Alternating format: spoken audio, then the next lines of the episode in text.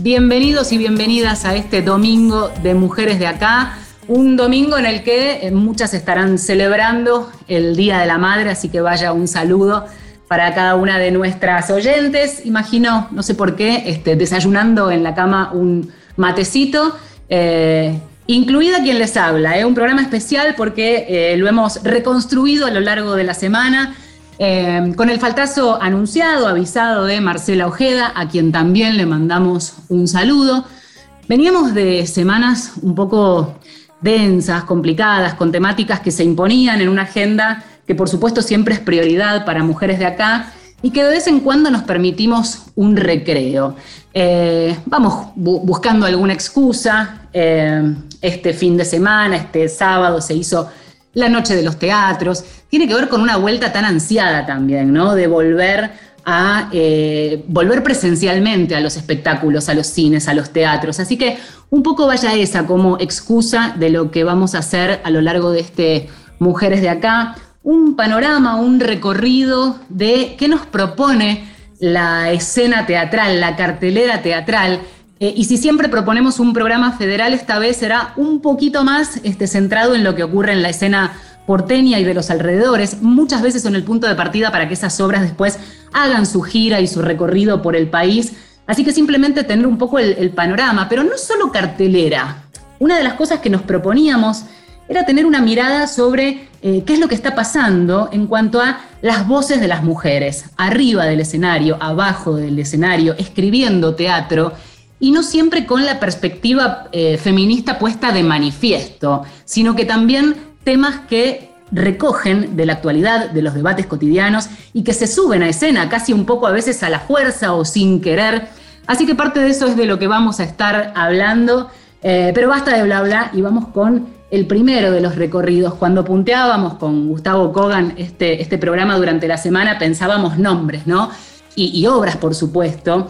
Em, así que le vamos a dar la bienvenida a Lorena Vega, que es actriz, es directora, tiene 46 años, 30 de escenarios, así que eso nos va a dar una pauta de una charla y un recorrido que vamos a tener con Lorena, eh, más allá de las tres obras que hoy están en cartel. Hola Lore, buenos días. Hola, buenos días, gracias por Bienvenida Feliz día para y Feliz día. Y feliz día. gracias. Bueno, a ver, em, pensaba en que tenía ganas de hacer un, recorrido con vos em, a partir de eh, lo que hay hoy en escena, pero también esto, ¿no? ¿Cómo, llega uno a, plantarse en el escenario o a escribir eh, desde la dramaturgia? En tu caso, eh, como mujer del teatro, yo decía, 30 años de escenario y es así, ¿no? No me equivoco. Sí, dijiste bien. Bueno, 30 eh, años porque a los 15 empecé a tomar clases, pero ya el año siguiente estaba ensayando una obra con mi profesora de teatro y, bueno, y haciendo las primeras funciones. Y, eso no se interrumpió prácticamente nunca. Em, en algún momento a los 18 años hice como un impas eh, creo que, mm, no, antes, perdón, ahí nomás, eh, a los 17 como un año de búsqueda, de ver qué, y después ya volví a enfilar y, no paré de hacer obras y de estrenar. Así que sí, son muchos años eh, pensando en lo escénico.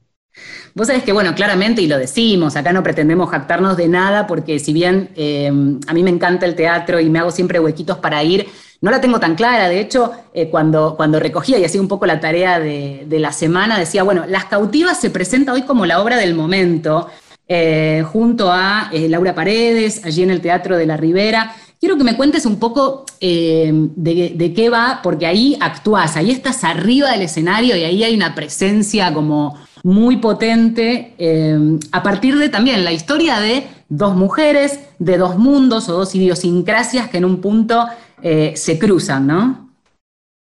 Sí, es así como decís, está mm, ambientada como en el origen de nuestro país y, mm, se cuenta el, amor, el encuentro entre estas dos mujeres de dos civilizaciones muy diferentes. Y en ambos casos, eh, escapándose, huyendo, revelándose a mandatos y formatos que, a los que estaban sometidas de alguna manera.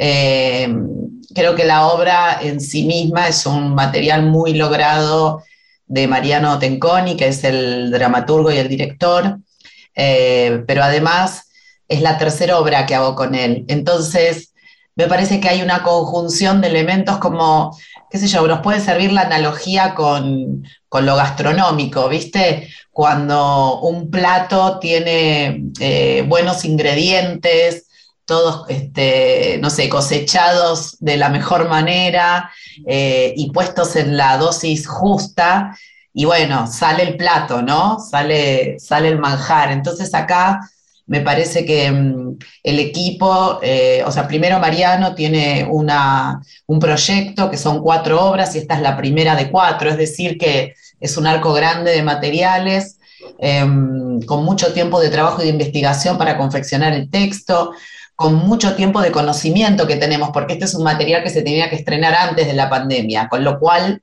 hay mucho tiempo de haberlo leído y pensado, ¿viste? Y después un gran equipo en cada una de las áreas, un trabajo muy concreto, bueno, y un encuentro del dúo, ¿no? Este, esto que nos pasa también con Laura, de, comulgar como en las ideas, de ser parte de una misma generación y de una misma orientación en la formación actoral, entonces eso hace que tengamos un lenguaje en común, que no haga ruido dentro de la obra, sino que estamos como hermanadas en, la búsqueda y en la propuesta. Bueno, una combinación de cosas que no puede dejar por fuera el impacto de la pandemia en el sentido que reencontrarse, un poco como vos decías, em, reencontrarse en el ritual de estar ahí en el teatro en vivo, en ese hecho que nos convoca a lo escénico, eh, tiene un plus, tiene una fuerza diferente a, digamos, después de lo que nos pasó, ¿no? Entonces, para mí todo eso impulsa el trabajo. me, imagino que no pararon de laburar, de hecho que hoy haya tres obras en escena, habla de un laburo previo y de toda una, una adaptación en todo caso al, momento y a la época, pero de todos modos, sobre todo en lo que implica el escenario, me imagino, ¿no? Eh, tan, tan diferente a este, las obras que en mi caso como, como espectadora he consumido vía Zoom y todo lo que nos acostumbramos a este formato que de hecho persiste porque esta conversación es vía Zoom. Eh, pero volver al escenario, qué impagable, ¿no? ¿no? sé cómo lo viviste vos, que sos una mina de recontra teatro de Añares. Sí, sí, seguro que, por eso te decía, tiene un valor extra, eh, mucho más allá de la decisión y de la conciencia. Hay algo que opera eh, por sí solo en el cuerpo, hay un rebote muscular diferente. Hmm. Y mm, yo me doy cuenta que a mí me pasa actuando y no es una decisión, ¿viste? No es que yo me propongo y digo, bueno, ahora valorar esto que no lo tenía, para nada. Hay como una explosión energética que sucede, que me parece que es la misma que le pasa, qué sé yo, a quienes ahora volvieron a ir a un recital o van a bailar hay como un rebote, una manera de saltar o de estar ahí que es distinta. Y puede ser un ejemplo más pequeño, reencontrarse con alguien y eso de no poder evitar el abrazo, de tener ganas de emocionarse cuando ves a esa persona. Bueno, algo similar pasa con, el cuerpo en la escena. Sí, totalmente. Bueno, otra de las obras, en este caso en tu rol como, como directora, eh, es Precoz, la versión teatral de, la novela de Ariana Harwitz. Me, me gusta mucho porque van apareciendo nombres eh, a lo largo del recorrido que haremos en, el resto del programa y con otras entrevistas, de mujeres que de algún modo pasaron por este envío que ya tiene seis años, con temáticas que nos interesan, ahora puestas en este caso en escena con esta obra que, dirigís y que eh, espero que cuando esto salga al aire ya la haya visto este, este fin de semana. Em, en este caso, la relación de una madre con su hijo. Em, ahí las relaciones y los vínculos, ¿no? Mm, pensaba en esta historia de, querer hacer un programa feminista y cómo los temas del feminismo aparecen de modos quizás eh, menos explícitos, pero que aparecen necesariamente de todos modos. No sé si vos lo ves o lo sentís así. Sí, lo siento así. Digo, las mujeres somos protagonistas y traccionamos em, el funcionamiento de nuestra sociedad. Eh, eso está claro y lo tenemos que seguir diciendo, pero es algo que está claro y que, que sabemos que es así. Eh, desde los eh, cuidados em, domésticos eh, tan, tan este, batallados para que sean reconocidos, como las mujeres que han sostenido en esta pandemia los comedores y han hecho ese trabajo tan impresionante de, sostener a las familias en, situaciones de precariedad, de marginalidad o de necesidad. Y así, digamos, la onda expansiva sigue y sigue y sigue por todos los, núcleos sociales, ¿no? Entonces, por supuesto, las mujeres estamos siempre em, ejerciendo nuestro trabajo para que la rueda siga y en ese sentido bueno, aparece este material que problematiza y polemiza eh, sobre una madre que no tiene esos rasgos em, socialmente ejemplares, ¿no? Socialmente aceptados como ejemplares o modelo o, bueno, o referentes. Es una referente em, que incomoda, y, eso, lograrlo en teatro, porque la novela es una novela muy especial, muy difícil de leer, em, y que todo el tiempo por ahí eh, tiene como una, no sé, para mí inspiraba a, algo cinematográfico, pero llevarlo al teatro es muy difícil para encontrar la nota justa, ¿viste? Y que no parezca estereotipado, que no, que no quede como de menos. O sea, encontrar el punto en el que, en el que estos cuerpos y esas composiciones de los personajes estén en ese lugar eh, incómodo y que nada sea exagerado, eh, que sea una realidad posible. Eso nos llevó mucho trabajo y yo estoy muy contenta con lo que logramos con Julieta Díaz y Tomás Wicks, que son quienes, digamos, interpretan a esta madre y a este hijo adolescente. Y, y, para eso Ariana nos ayudó mucho, Ariana la autora, ¿no? Como que teníamos mucha y di vuelta con ella. Tuvimos como la suerte de tener una autora que, estaba muy, muy interesada en el proceso y que, nos ayudó, que nos completó, que nos inspiró.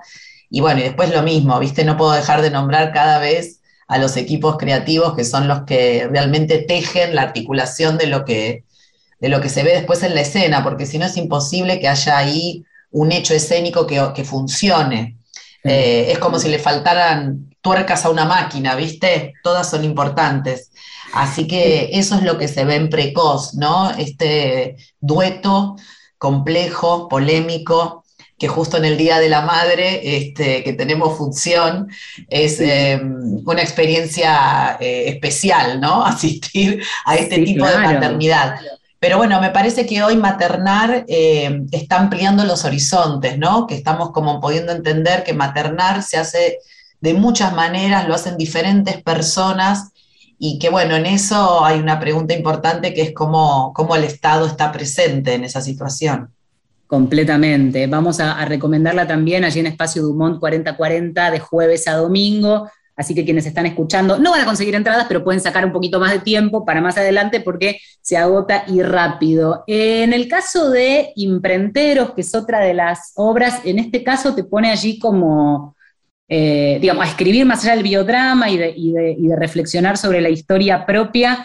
Em, también leía respecto de eh, lo, que se propone, ¿no? Y, en el desarmar esta historia familiar o contar esta historia familiar, también aparece el desafío de contar, de mirar o de hacerse preguntas sobre el mundo masculino. Y otra vez vuelvo a esto que a veces hasta sin querer aparece la necesidad de ahondar en estos temas que si los pensás desde el lado académico tienen un recorte de género o feminista y pensado en el día a día son los temas que nos ocupan o los desafíos que tenemos por delante también. Sí, ahí em, sí, realmente como vos decís, no fue como un propósito explícito mío em, querer este, abordar el tema del patriarcado y la mirada de, una hija, pero la verdad es que no hubiese podido hacerlo de otro modo.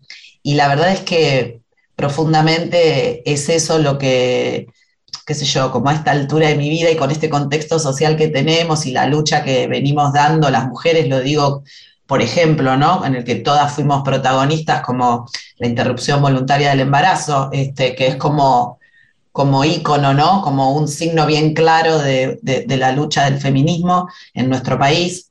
Eh, por supuesto que siempre estuvo en mí eh, algo que también aparece en las cautivas, esta, eh, esta pregunta sobre los mandatos, esta reflexión y revelación sobre ciertas normas. Qué sé yo, te puedo decir un ejemplo concreto. Este, mi mamá misma, cuando éramos chicos, cuando éramos adolescentes, no me dejaba hacer a mí, que soy la mayor, cosas que sí hacían mis hermanos más chicos porque eran varones. Y la respuesta era sí. Mi mamá me decía, una mujer que siempre trabajó, luchadora y todo, que se vino de su pueblo este, a Buenos Aires a buscar trabajo, es decir, que ya tuvo su, su camino, digamos, también de buscar su propio destino. Sin embargo, me decía, bueno, no, ellos son varones, ellos pueden, vos no. Entonces, imagínate lo que significaba escuchar esta respuesta y para mí siempre fue una discusión y una lucha y, bueno, en esos casos te, digo lo que pasaba, me escapaba, este, lograba como con alguna estrategia, un artilugio hacer lo que quería, muchas veces no pude, pero muchas veces sí, y, siempre estuvo en mí esta batalla respecto de, las cosas que supuestamente estaban dadas y que no se podían modificar. Entonces, ¿por qué? Eh, ¿Realmente están así? Y bueno, yo creo que el aporte del teatro, de las, de las artes en general, pero bueno, las que yo este, trabajo, que son las artes escénicas, son un lugar, eh, digamos, un lenguaje que permite pensarnos como humanidad, que permite desde otro lugar seguir reflexionando sobre la forma en la que vivimos. Y a mí me parece que por eso es muy importante y por eso me parece que también ahora está pasando esto de que están las salas llenas, ¿no? Que, hay una revalorización, una comprensión de que eso sucede. Sí, sí, y por eso nos encantaba este, poder permitirnos en este espacio que en general toca temas como más, más, más, pesados o más profundos en términos de lo que es el movimiento de mujeres, sus luchas, sus pendientes y todo lo que nos falta por hacer, permitirnos también una, una, ventanita, porque también el teatro desde estos distintos puntos interpela, no tenés que ir a ver lo que también fue este, tremendo y ojalá que vuelva, Teoría King Kong, ahí en el Cervantes, donde también estuviste dirigiendo a Rita Cortese, eh, en, distintos segmentos que abordan esta obra, que sí es un manifiesto feminista y que, que ojalá vuelva. No sé si tenés idea si volverá en algún momento, porque no, fue mucho tiempo el que estuvo allí eh, no, fue breve y eso tuvo que ver con los, con los, meses de encierro y eso, ¿viste? Con, como el momento del pico del COVID de este año. Pero no tenemos eh, realmente una fecha, una propuesta concreta, pero sí tenemos la misma sensación de que está bueno volver a hacerlo. Sé que Rita lo quiere hacer. También sé que en el verano, o digamos iniciando el año que viene, hay un ciclo nuevo de Teoría King Kong, donde participan otras compañeras, actrices y directoras pero estaría buenísimo que las ediciones que ya están montadas puedan tener más recorrido, eso seguro. Y fue también una experiencia súper fuerte la forma en la que la gente escuchaba eh, a Rita en el escenario. Eh, para, yo propuse que esté Agustín Flores Muñoz, eh, un músico con el que ya vengo trabajando, que esté en el escenario con Rita, y fueron un dúo espectacular, donde me parecía importante también una presencia masculina, ¿viste? Como la integración y que, y que también escuchen los varones. Pensaba en mis hermanos que vinieron a verlo y que decían qué, qué interesante escucharlo, qué mm, perturbador, qué conmovedor, este, qué desestabilizante. Y me gustaba mucho escuchar qué les pasaba eso, ¿viste? Es una gran experiencia la que además que eh, eh, todos los textos sean escuchados y que interpelen también a los varones. Lorena, estamos hablando con Lorena Vega, estamos cerrando esta charla con, Lorena. Muchas gracias por, por estar aquí en, Mujeres de Acá. Eh, quedan pendientes todas estas obras que por supuesto recomendamos, Precoz, Las Cautivas, Imprenteros, que tiene allí funciones un poco itinerantes, pero que simplemente es entrar a la web y hoy se encuentra toda la info así, ahí. Así que beso grande. Muchas gracias, les mando un beso y gracias por el espacio y el apoyo. Allí pasaba por Mujeres de Acá, Lorena Vega, actriz, directora, también dramaturga, bueno, parte de nuestro, nuestro teatro de, la Argentina y de las mujeres haciendo artes escénicas. Estamos en Mujeres de Acá, llega la música y llega Coronados de Gloria con Marta Elena.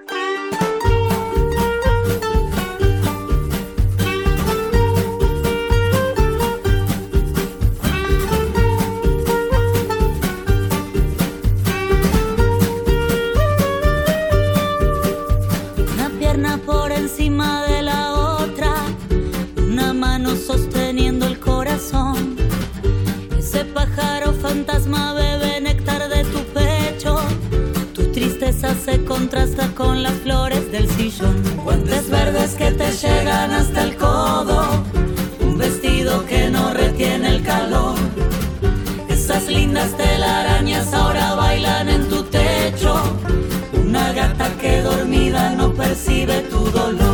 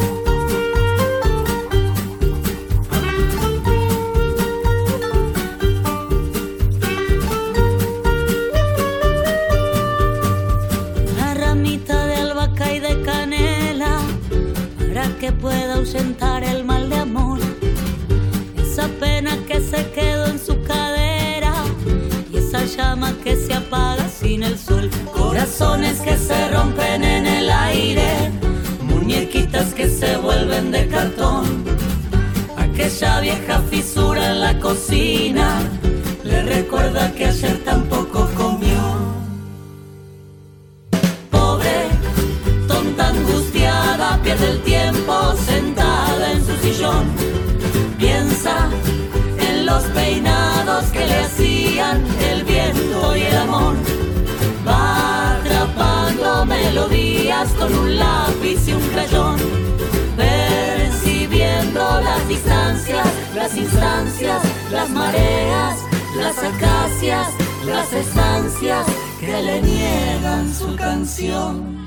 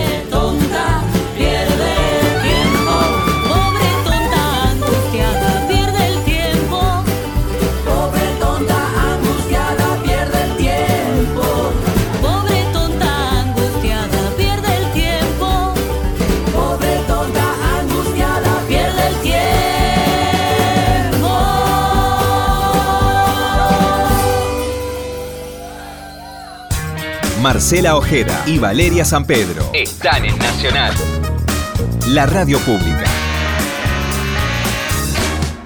Entonces no puede ser que no estés conmigo. Y hay una enorme oferta de obras en cartel que protagonizan, que escribieron, que dirigen mujeres. De esto va el Mujeres de acá de hoy. Eh, y más allá de repasar esa escena, también queremos aprovechar para hacer recomendaciones. Si de algo nos vamos a aprovechar en esta posibilidad de volver al teatro, es en recomendar aquellas obras que por alguna cuestión nos inspiran o que vimos y queremos de verdad recomendarles o que nos parece que vale la pena ver.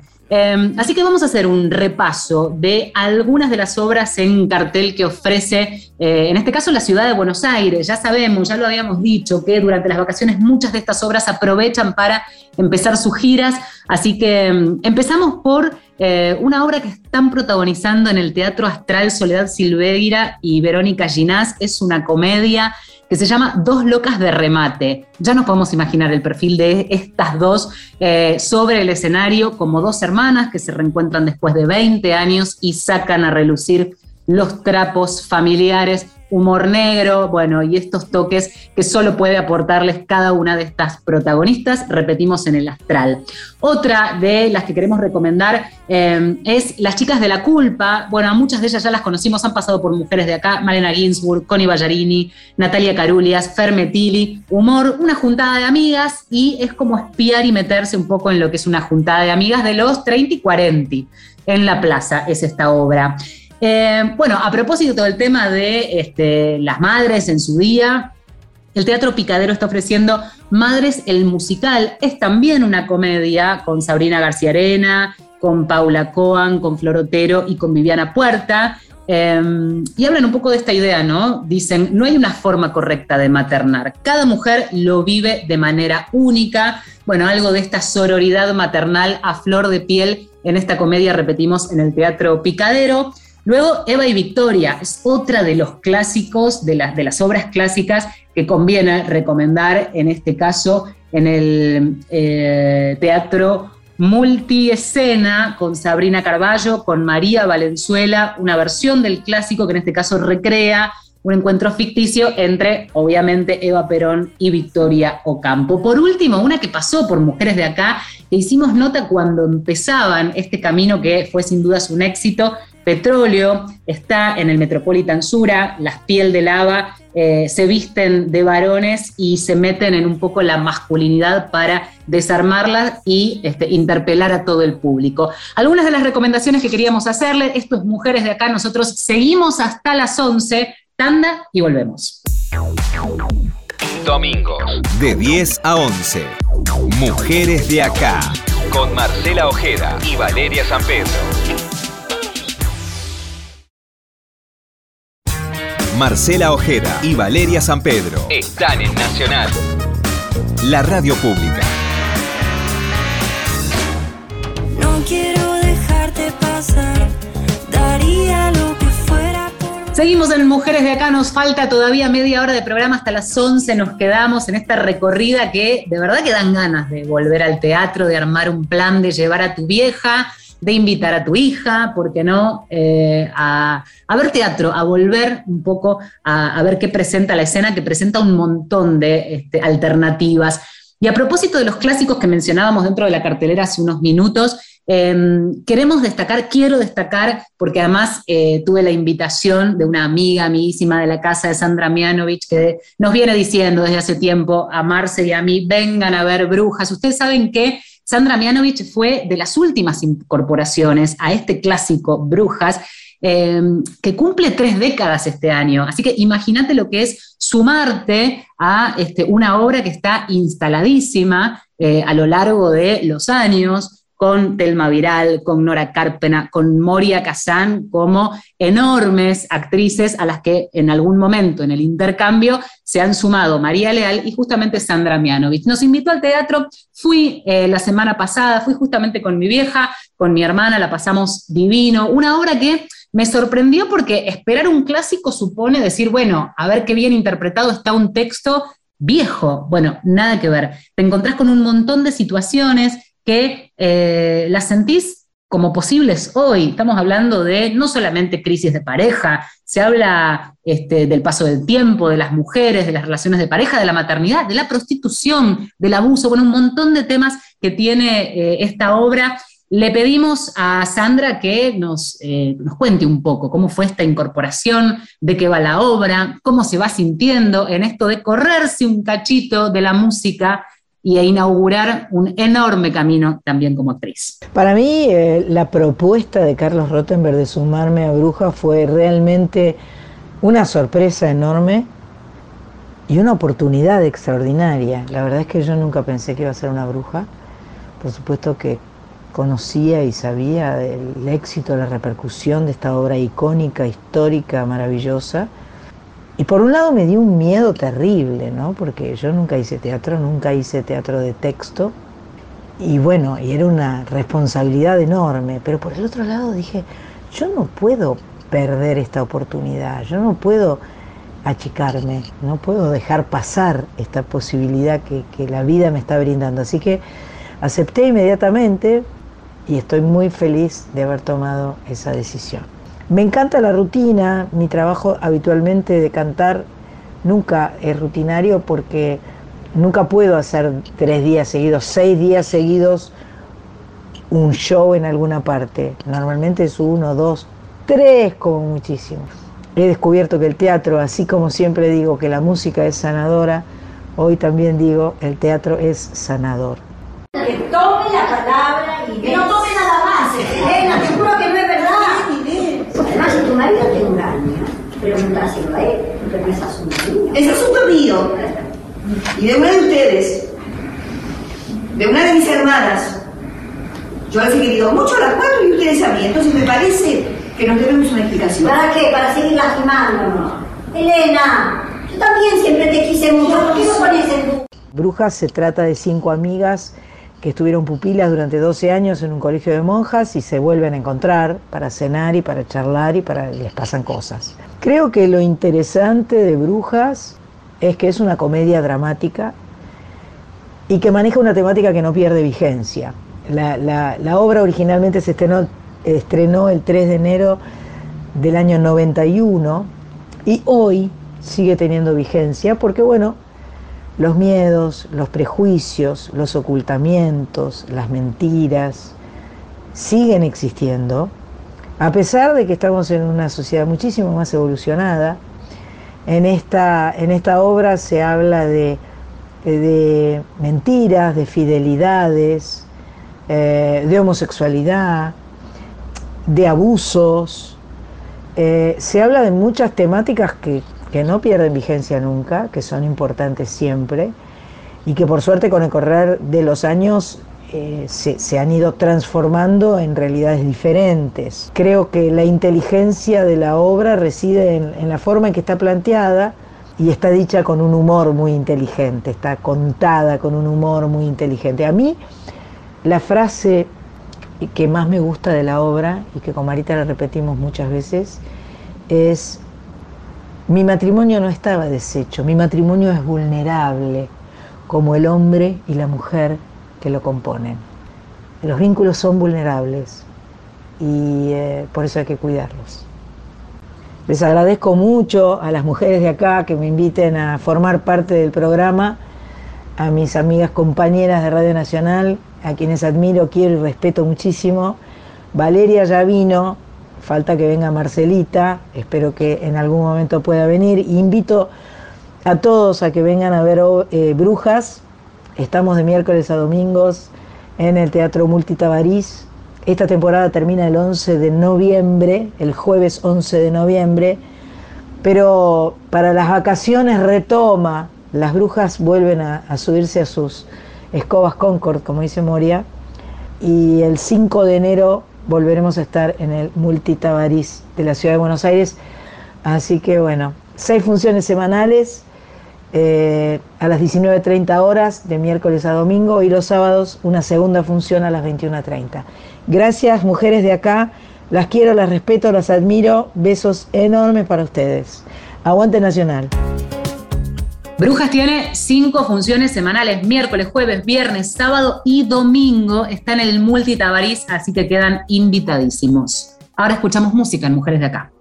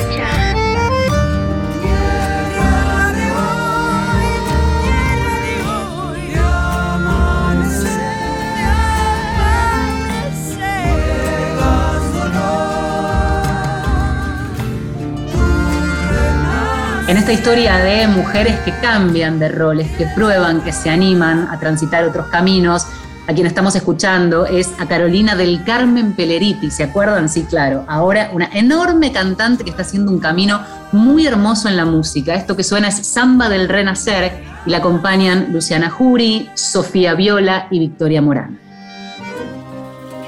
Mujeres de acá, Marcela Ojeda y Valeria San Pedro, por Nacional. No puede ser que. Hasta las 11 de la mañana nos quedamos en este Mujeres de acá especial, especial por varias razones, especial porque se corre un poco del eje temático habitual con eh, temas un poco más pesados, un poco más de reflexión para permitirnos en este, en todo caso con la excusa del Día de la Madre, eh, abrir un poco la agenda, abrir la agenda cultural y abrir también el panorama de lo que está pasando arriba del escenario en el teatro, en el teatro nuestro, argentino, en el teatro que hacen y cada vez más las mujeres. Em, así que a, propósito de esto, vamos a entrar en este último tramo con eh, una entrevista que también teníamos ganas de hacer y hoy el programa nos lo permite. Mariela Asensio es actriz, es dramaturga, es directora. Em, tuve el gusto de conocerla hace ya algunos años. Recién me fijaba y digo, claro, 2014, Vivan las Feas fue una obra que revolucionó un poco eh, en aquel momento eh, la, escena porteña y aquellos que vimos la obra, aquellas que vimos la obra, al menos en mi caso, me, me metí y, y conocí a través de esta obra un poco un manifiesto feminista del que hoy hablábamos más temprano, Teoría King Kong, pero vamos a darle los buenos días para poder charlar con ella eh, de qué nos pasó a cada una de nosotras en todos estos años. Hola Mariela, buen día. Hola, ¿cómo andás? Vale. Bien, muy bien. Recordaba esto hoy cuando preparábamos la, la entrevista y mm, yo no sé cuál fue tu recorrido previo respecto del feminismo. Viste que a cada una este, le llega en un momento ciertas preguntas y, y me acuerdo muy claro este, lo que fue ver aquella obra y, y todo lo que me pasó por la cabeza y después empezar a desandar un camino. Sí, y bueno, vos sabés que es re loco, pero justo esa obra que es Vivan las Feas, yo antes de hacer esa obra, bastante antes, en el 2008, hice Mujeres en el Baño.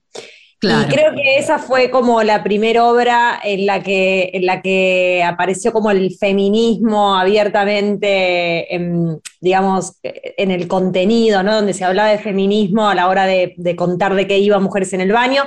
Que siempre me acuerdo que en aquel entonces, te hablo del 2008, decías feminismo y a la gente se le erizaba la piel, ¿viste? No era como palabra.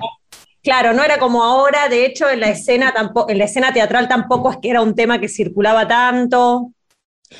Y vos sabés que años después hice Vivas las Feas y ahora, en el verano 2022, voy a, voy a estrenar una nueva versión de Mujeres en el Baño, en el Picadero.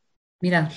Y cuando yo quise reescribir Mujeres en el Baño, porque ya había pasado mucho tiempo y, y estaba desactualizada para mi gusto, me di cuenta que la actualización de esa obra ya la había hecho en Vivan las Feas. Entonces lo que hice fue meter los personajes de Vivan las Feas en Mujeres en el Baño y hacer como un nuevo Mujeres en el Baño recargado, que es el que se va a ver en el verano. Te cuento esto porque justamente da la casualidad que estoy reconectando con esos materiales porque los voy a volver a hacer, pero reconfigurados. Es buenísimo porque incluso más temprano, hace un rato hablábamos con Lorena, con Lorena Vega, eh, también sobre un recorrido, cada uno hace el recorrido personal y hablábamos de las tres obras que tiene en cartel, y si bien no son, a, diferencia de lo que estamos hablando nosotras, no son manifiestos feministas, terminan apareciendo temáticas que hoy están en nuestra preocupación, en nuestros ejes de discusión, en nuestras conversaciones, eh, on y off, ¿no? Quiero decir, arriba del escenario y fuera del escenario. Entonces, creo que hoy, a diferencia de aquel momento, estamos atravesadas por determinadas temáticas, eh, pero de verdad que creo que fue eh, bastante disruptivo en aquel momento empezar a plantear esos temas y, y, empezar a ver las reacciones de mujeres que quizás no se sentían este, del todo empáticas, por lo menos con la palabra, ¿no? Después ya la militancia es otra cosa porque empezás a encontrar identificación en un montón de esas luchas. Bueno, y en Vivan las Feas, toda, toda, en ese entonces ya había más apertura. Yo tengo el recuerdo de una verdadera resistencia con mujeres en el baño, que tengo el recuerdo de gente que se levantaba y se iba, como a ese nivel. Eh, entonces, eh, sí, o, sí recuerdo de, cierta reacción antifeminista muy marcada con la que me encontraba, que en Vivan las Feas ya era una empatía más directa la que se generaba porque ya había algo del movimiento de mujeres que estaba empezando a, circular en otros ámbitos que no necesariamente eran a priori feministas. Entonces, como que, como que había un discurso que se empezaba a abrir, que empezaba a filtrarse en otros lugares. Eh, pero con mujeres en el baño tengo el recuerdo de que era como vos decías feminismo y te decían, ay, no hay que ser feminista ni machista. Me acuerdo que pasaban esas cosas. Es genial eh, todo, lo que, todo lo que pasó en estos años. Quiero reservarme unos minutitos para hablar de lo que estás haciendo ahora. Me parece que es esto, ¿no? Em, a ver, perdidamente lo, resumimos así para, para adentrarnos y vos me contás un poco más. Cinco mujeres arriba del escenario, una comedia eh, en donde están Leonor Benedetto, Karina K, Ana María Piquio, Patricia Sosa, Julieta Ortega, eh, y allí eh, tenés esta cuestión de haber escrito junto a José María Muscari una obra que habla de qué? Bueno, es una obra, para no spoilearla mucho voy a decir esto, es una obra primero que habla sobre el cerebro y de cómo el cerebro y su funcionamiento determina de alguna manera nuestras vidas, el devenir de nuestras vidas y cómo configura de alguna forma nuestras relaciones y nuestro mundo. La historia es una historia de una mujer, una jueza de la, de la Corte Suprema, que se encuentra con una situación en relación a su cerebro que le hace dar cuenta que va a necesitar de, sus, de sus, mujeres más cercanas, de su, de su como círculo más cercano, eh, y entonces las reúne para contarles lo que le está pasando y de alguna manera organizar el futuro. Y a partir de eso se empiezan a desprender un montón de situaciones que tienen que ver con la comedia, pero que también la obra tiene como, yo diría que es como una comedia, pero también tiene su sesgo dramático, porque tiene, tiene cierto toque también reflexivo y, cierta emocionalidad, que por supuesto eh, eh, se armoniza con la comedia, pero no deja de tener su peso también. Pienso palabras, ¿no? Que hoy sí nos resuenan, porque me decís esto y lo primero que pienso cuando estamos en, en una mala y pensamos en nuestro alrededor más cercano de mujeres, la palabra sororidad. Em, perdidamente lo pueden ver en el multiteatro Comafi. Pasemos, después si nos quedan unos minutos, este, retomamos un poco, pero la casa oscura, en este caso, no solo, eh, digamos, eh, eh, fuiste ahí quien, quien escribió y metió mano en el guion y lo armó, sino actuando también. ¿Y ahí qué pasa con esto? Bueno, eh, La Casa Oscura es un biodrama, por eso se, llama, eh, como subtítulo, se llama un show documental sobre la salud mental. Mm. Es un biodrama que hicimos con Maruja Bustamante, la obra la escribimos juntas y la actuamos juntas, la dirige Paola Lutini, y sencillamente la obra es, eh, es nuestra, nuestra historia con, con nuestra propia salud mental. Eh, las dos tenemos un recorrido eh, con, el tema, las dos tenemos diagnósticos concretos relacionados a nuestra salud mental, con los que hemos lidiado toda la vida, eh, y, decidimos hacer de eso un espectáculo, porque hablamos justamente de la idea de poder iluminar la oscuridad, que es a veces el, la mente, ¿no?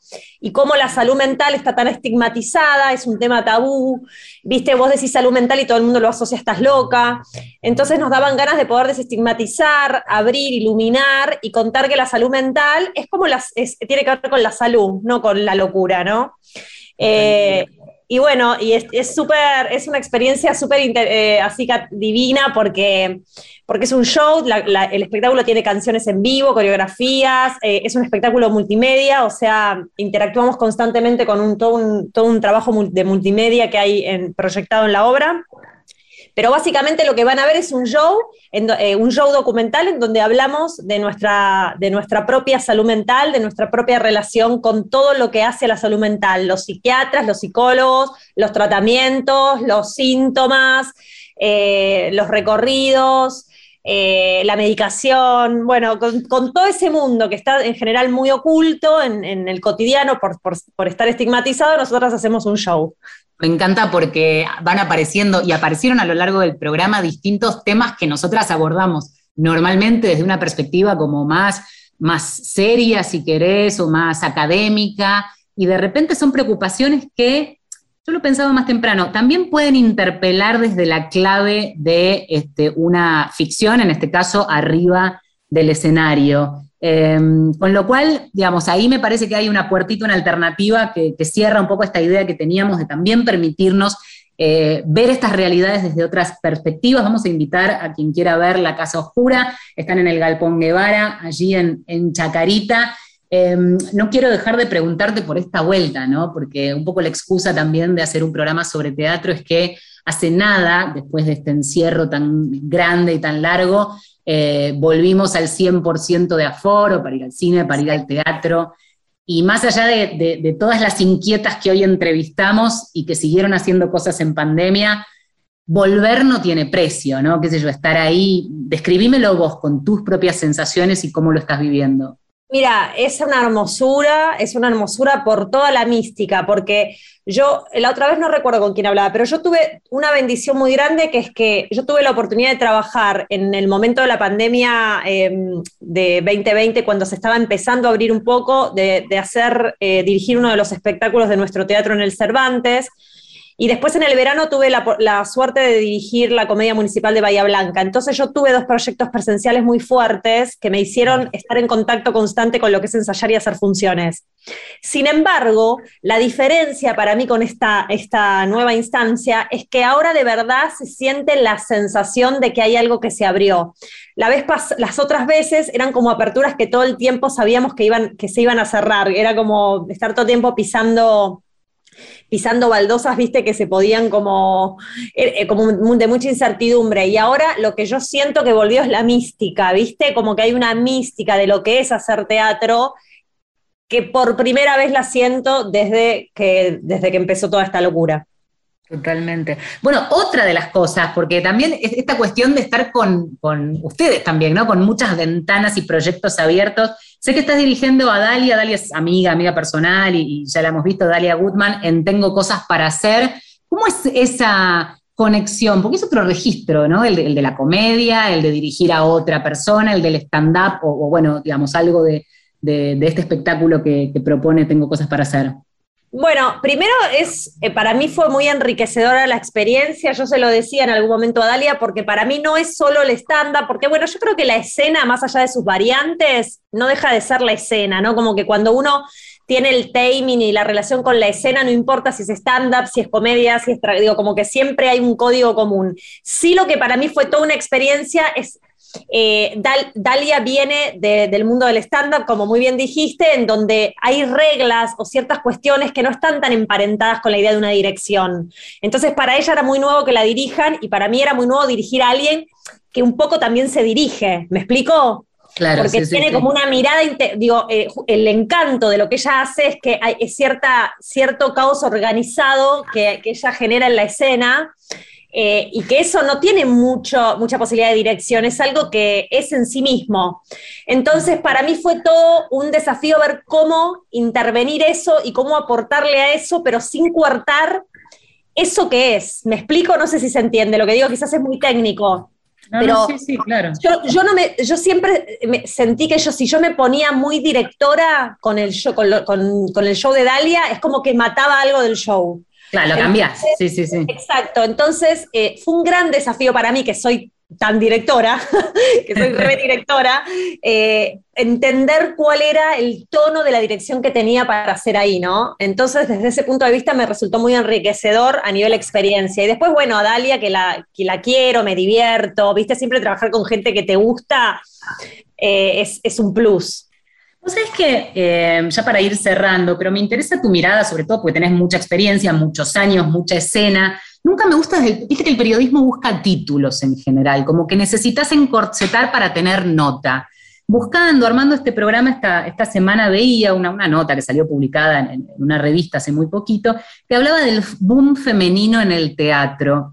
Me, me un poco con esa idea, no porque no exista, porque la verdad es que hoy leímos cartelera, hablamos con ustedes, la mayoría está haciendo varias puestas a la vez, hay muchas minas en el escenario, hay temáticas que se imponen y eso es cierto, pero también me da la sensación de que es de, toda la lucha del movimiento de mujeres que venimos nosotras retratando solo en este programa y hace seis años, te diría que es de los rubros en donde siento que desde hace rato se ha ganado un espacio. Entonces no siento que hoy esto se llame boom. Quizás me, me interesa tu mirada. Te voy a decir esto porque me encanta la pregunta, porque me da la oportunidad de decir algo que, vengo pensando y que justo hoy lo pensé a partir de algo que leí, que nada que ver, que de, de una programación específica que leí algo.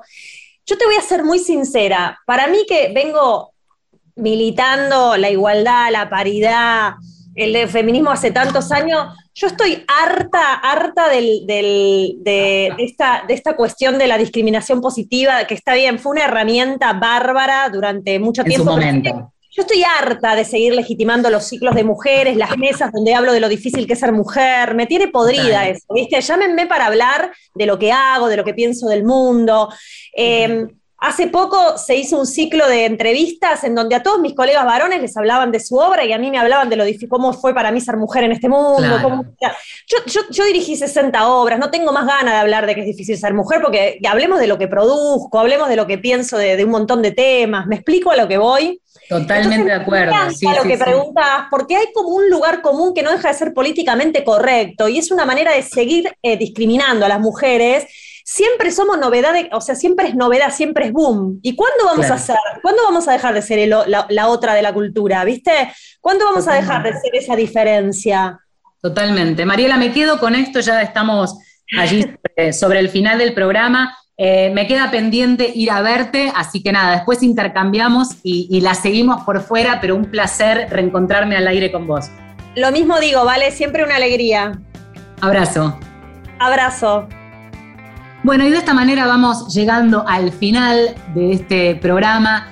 Por supuesto que le vamos a mandar un beso grande a todas las madres, las madres primerizas, las madres experimentadas, las agotadas, las mapadres, las madres abnegadas, puérperas, sobrepasadas, madres todoterreno, malas madres también, madres que hacen lo que pueden, como todas nosotras. Abrazo Sororo, feliz día, un saludo, un beso especial a Silvia Sirri, a Irene García, a Amalia Kogan, a Mariana Gelaf, a Sol Peralta, eh, bueno, y, a mí me mando un beso, un beso a Marcela Ojeda, que no es mamá, pero que está incluida en este laburazo y allí están nombradas todas nuestras madres. Nos reencontramos el próximo domingo. Besos.